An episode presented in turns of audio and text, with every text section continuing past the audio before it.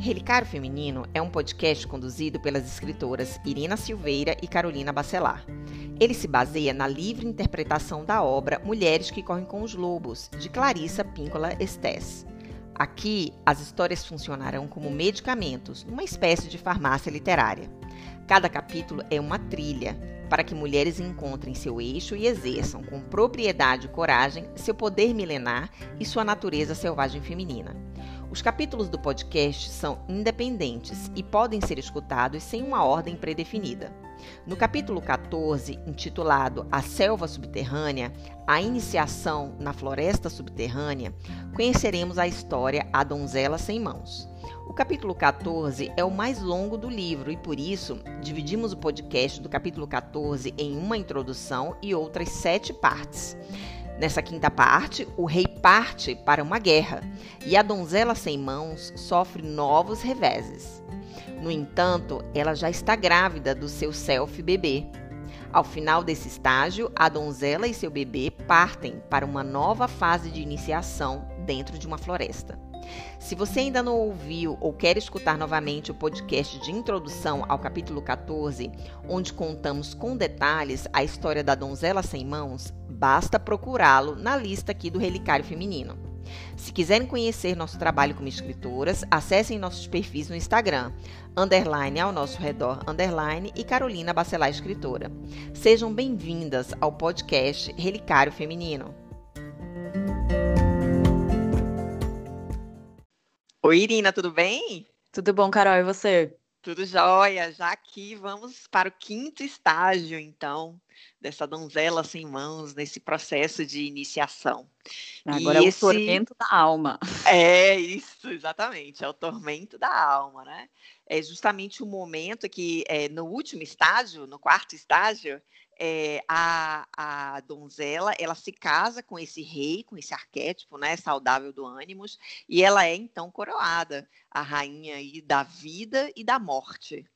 E a gente vê que eles ficam pouco tempos ali unidos, né? Nesse tanto que eu brinquei na no, no, estágio passado dizendo que é só um pit stop, né? Não vamos ficar tão animadas assim, porque ainda muita coisa vai acontecer.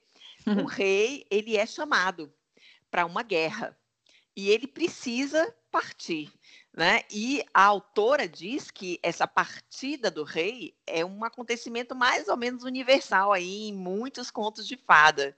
E ele marca justamente o início de um novo ciclo de desafios e provas. Ou seja, não acabou ainda o processo de iniciação, tem mais coisas aí pela frente. Pois é. É, quando esse rei vai embora, bom, só voltando na história, ela casou, enfim, o rei vai embora e pede para a mãe dele, né, para aquela rainha mãe, que até agora não tinha tido uma grande participação, mas a gente já tinha falado que ela seria importante. E aí esse rei fala: olha, toma conta da minha mulher. E se ela tiver um filho, por favor, é, me avisem, né? Me, me mandem uma mensagem que eu quero voltar. Então, Carol, quando esse rei vai embora, né? aquilo que ele tinha trazido consigo anteriormente se mantém pelo amor e pela memória, né? A donzela, a donzela sabe que o comprometimento é mantido apesar da ausência, né? Porque, como a gente falou, ele é esse ânimo selvagem, né? Ele é um rei bem resolvido, vamos dizer assim. e, e então ela sabe que apesar dessa queda iminente, né? Alguma é, coisa vai é. dar errado, gente. É, Mas ela é. sabe que o masculino interno e o seu self vão apoiá-las, assim, imensamente, né? Então, ela já é uma mulher num, num ponto do, da iniciação que ela já não tá mais assim, ah, tá bom, eu vou sair aqui da casa dos meus pais, vagando pelo mundo sem direção, é, e esperando que alguém vai aparecer para cuidar de mim, para me ajudar. Não, aqui ela já sabe que ela mesma, né? ela já tem essa consciência de si, eu acho. Exatamente. E é justamente por isso que quando é, ele vai embora, logo depois ela está grávida dessa criança mágica, né? Que a autora chama de o self-bebê, que é o início, é, é, como a gente brincou, olha, calma que ainda tem muita, muita caminhada aí nessa jornada. Então, ali, quando ela faz esse casamento com esse ânimo saudável, essa junção aí com o masculino saudável, nasce aquele self-bebê, aquele outro self que é criado após esse princípio de iniciação. E aqui é, esse self-bebê, ele é, uh, digamos assim, ele é recheado de todo esse potencial do outro mundo, né? Não somente do mundo superficial, mas desse ciclo, né, de vida e morte-vida.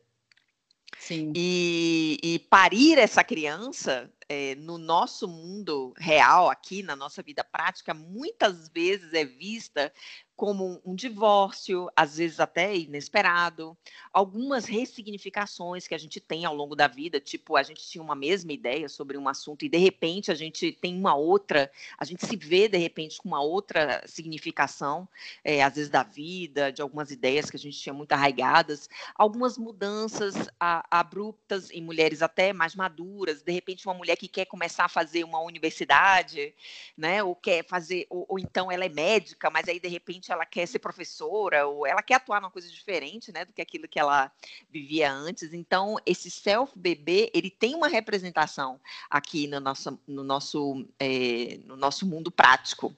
E o rei, assim como ele tinha pedido, ele vai ser avisado sobre o nascimento desse filho. Ele pede à mãe para fazer isso e ela manda. Né, o, o, o bilhete por meio de um mensageiro para ele. Mas quem é que está no meio do caminho, Irina? Desse é, mensageiro? o diabo, né, Carol? claro, ele não morreu. Se divertindo, interceptando as mensagens. Você sabe que uma coisa que eu pensei enquanto eu lia esse capítulo era assim, mas que obsessão chata desse diabo com essa donzela, né?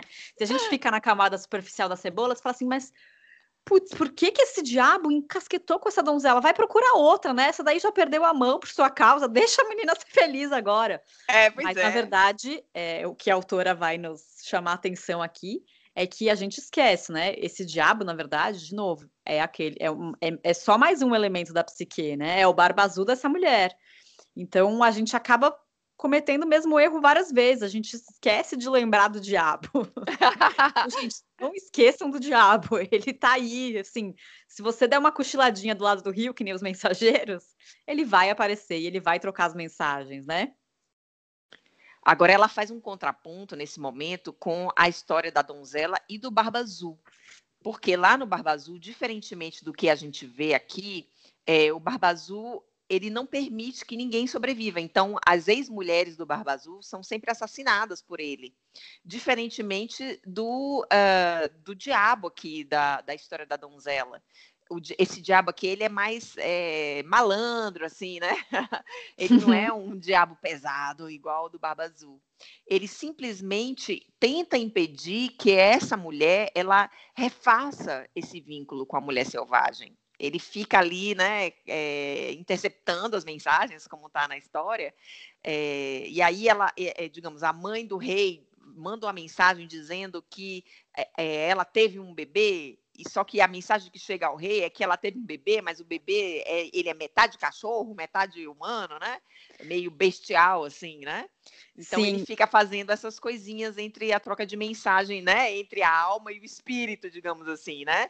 De, tentando é, fazer com que a gente fique inibida para tomar as atitudes que precisam ser tomadas, né? Essa é a questão. Ele fica ali atrapalhando os processos, né?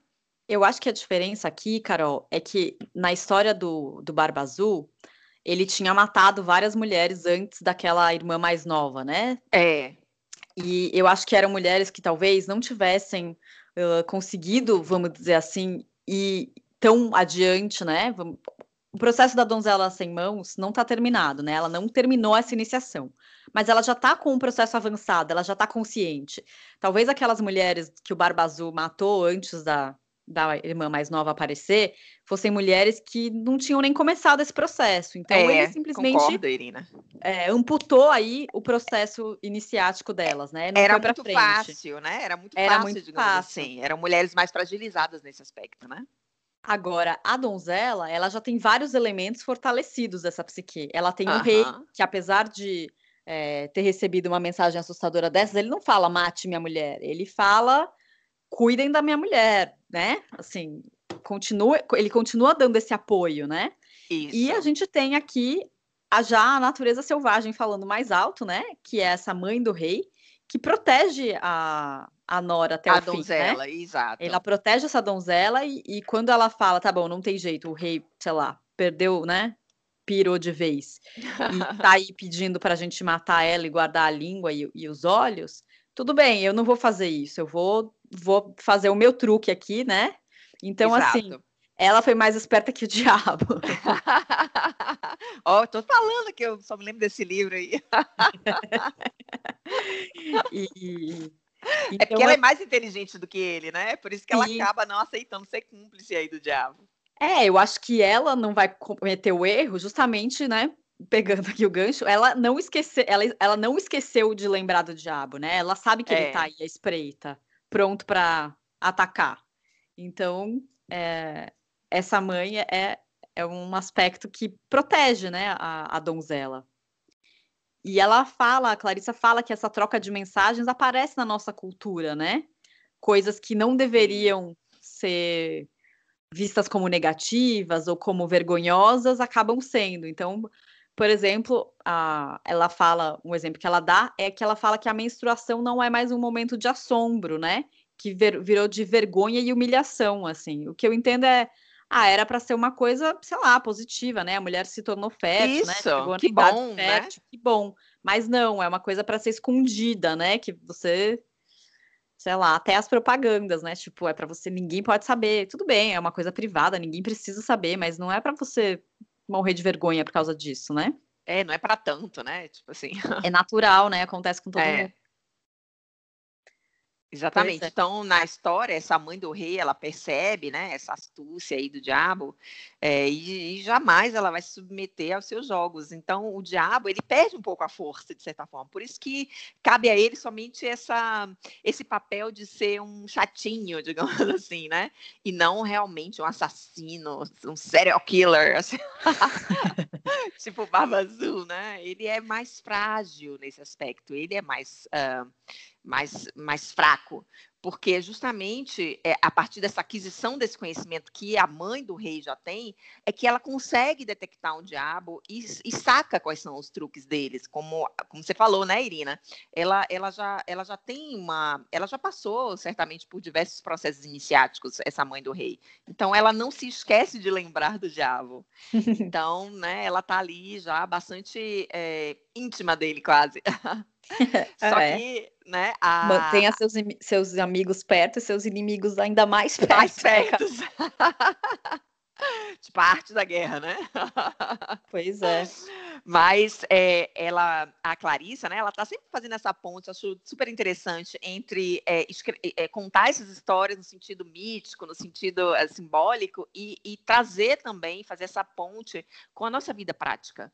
E ela disse que algumas mulheres né, realmente têm um complexo demoníaco, assim, fortíssimo dentro delas mesmas. E isso se mostra muito claro quando elas até conquistam o que elas almejam, o que elas sonham, mas do nada essa jornada ela perde uma energia e elas acabam desanimando. Só que ela traz, né, uma dica, como sempre, a Clarissa sempre muito preocupada em nos dar certas trilhas, né, para que a gente possa fazer a nossa própria experiência.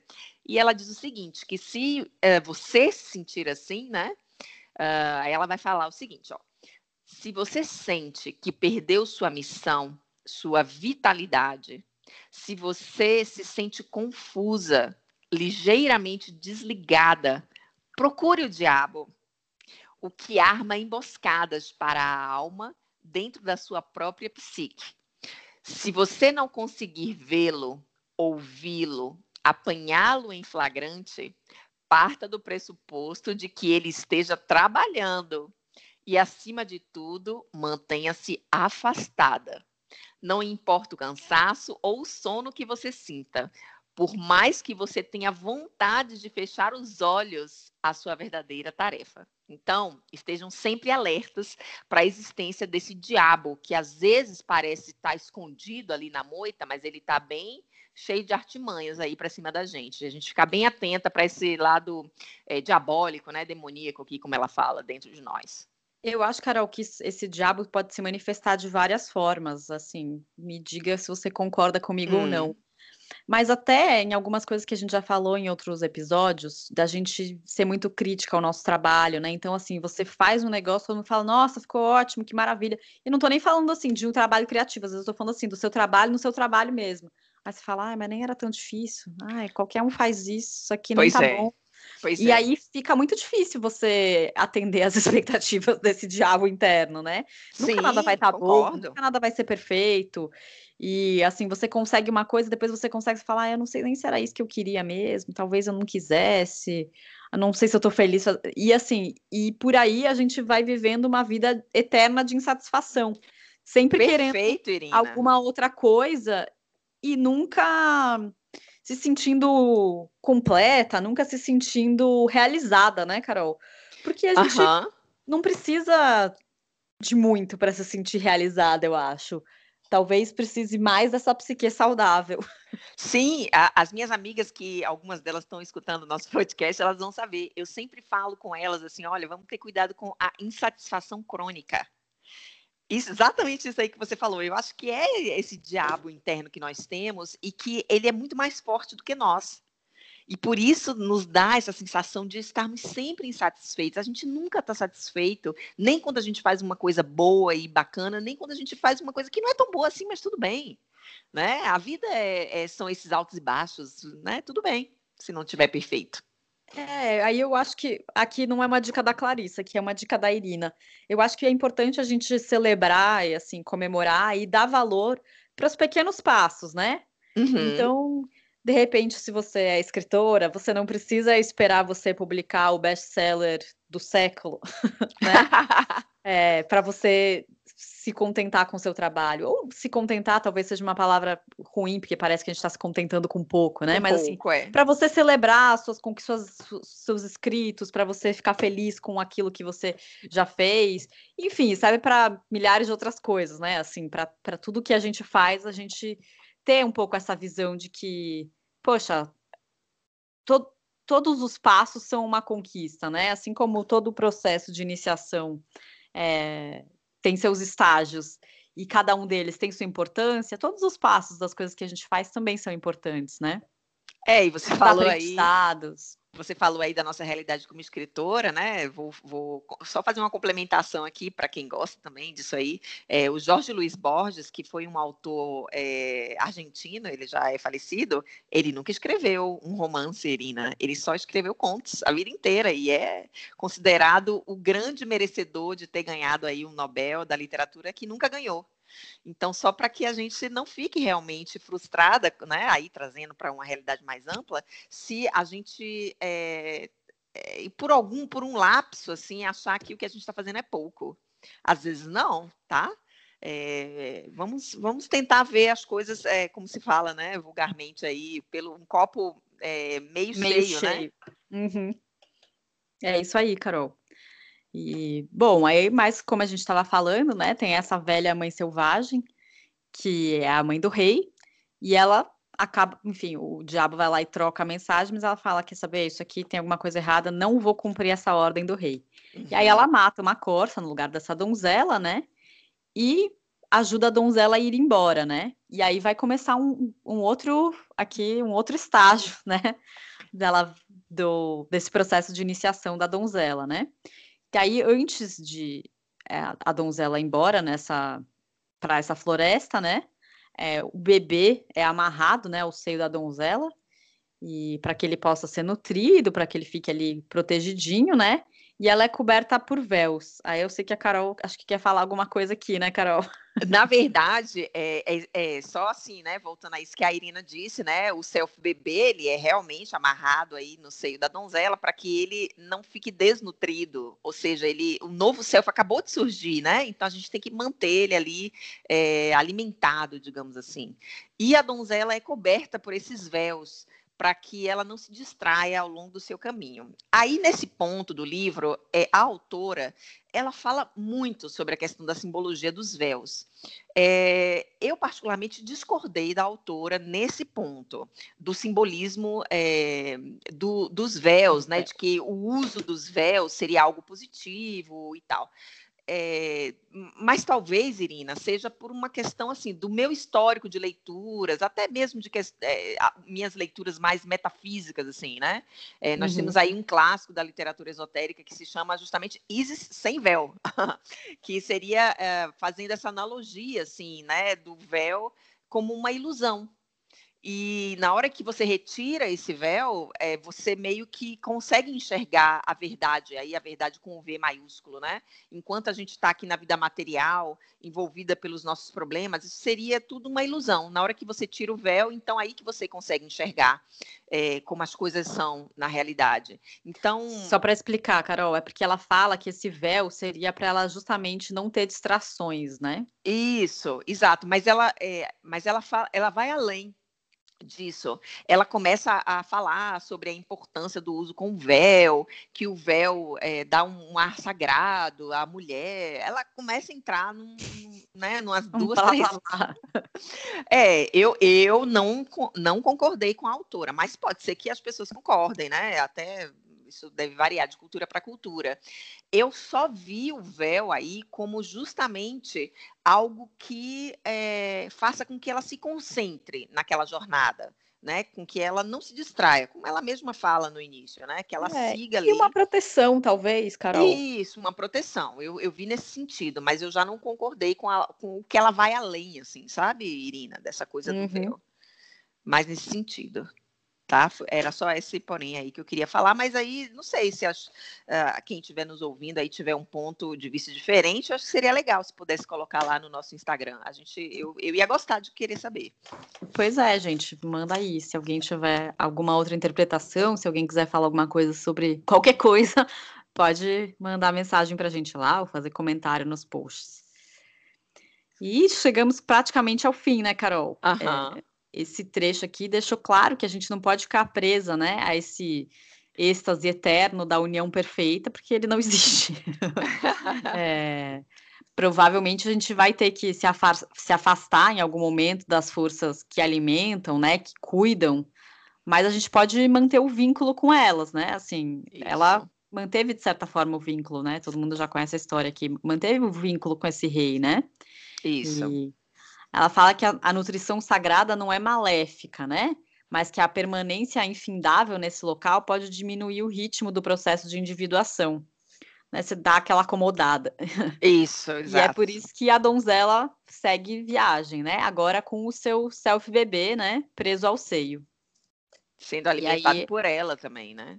Sim, e aí, que é, assim, só fazendo parênteses aqui, né? A gente falou bastante do barba azul nesse estágio, mas essa coisa de alimentar o self-bebê me lembra também, de novo, a vassaliça alimentando aquela bonequinha ali da, da, intuição, né? Eu acho que é uma imagem bem parecida. Uma ficava no bolso, outra tá no seio, né? Uma ela ia dando o pãozinho, dividindo o alimento dela, agora que ela tá alimentando, mas a imagem é bem parecida. Então, ficamos por aqui. E a gente se encontra para o próximo estágio. O de... sexto estágio, né?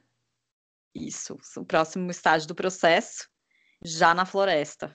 Exato. Então, um beijo a todas, um beijo, Irina. Até o próximo. Beijo.